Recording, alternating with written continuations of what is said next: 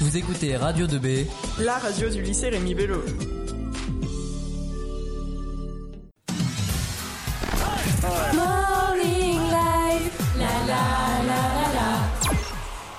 Et on va maintenant retrouver euh, Laura Hervé, qui est euh, euh, l'invitée du morning, puisque c'est l'heure de parler de l'objectif de la semaine pour la réduction du gaspillage alimentaire, notamment au lycée Rémi Bello et au collège Pierre Brossolette.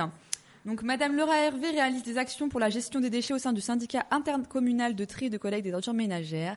Elle est avec nous aujourd'hui. Bonjour, Madame Hervé. Bonjour. Alors, est-ce que vous pouvez nous expliquer comment va se dérouler cette semaine et quels en sont les objectifs? Alors, durant cette semaine, nous allons peser différents déchets. L'objectif, c'est de calculer le gaspillage alimentaire euh, sur une semaine et sur l'année euh, par extrapolation.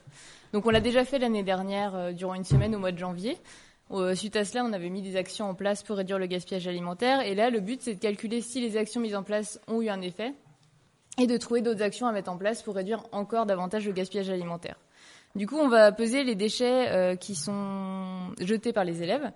Euh, Donc on va peser les déchets, les restes de repas en fait que les élèves ne vont pas manger et qu'ils vont jeter, le pain qui va être jeté, les déchets non alimentaires aussi, donc tout ce qui est pot de yaourt, voilà, pot de yaourt, les serviettes, etc.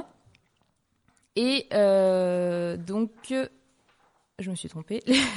donc les restes de repas compostables, et les restes de repas non compostables également, Ouais. donc tout ce qui est os, viande, épluchures, euh, noyaux, etc.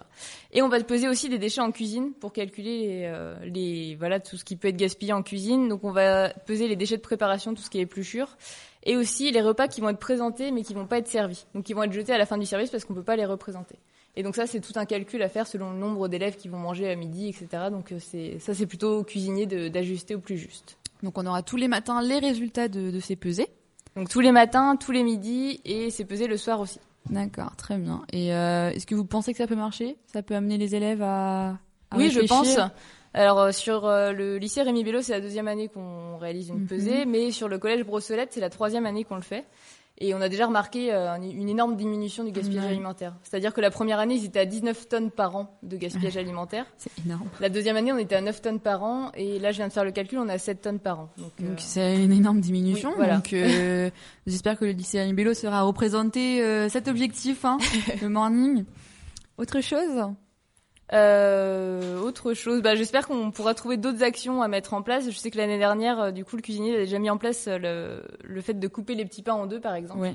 Et ce qui a permis d'économiser 160 euros par semaine. Donc, Eh oui. euh, Ça paraît anodin de, de couper du pain, mais euh, c'est vrai que bah, c'est mieux pour Oui, le bah gaspillage. oui. et C'est vrai qu'au lycée Bello, on a tendance à beaucoup gaspiller le pain, hein, je tiens à dire quand même. Parce qu'ils sont beaux, ils sont beaux, et puis après on les mange pas. Voilà.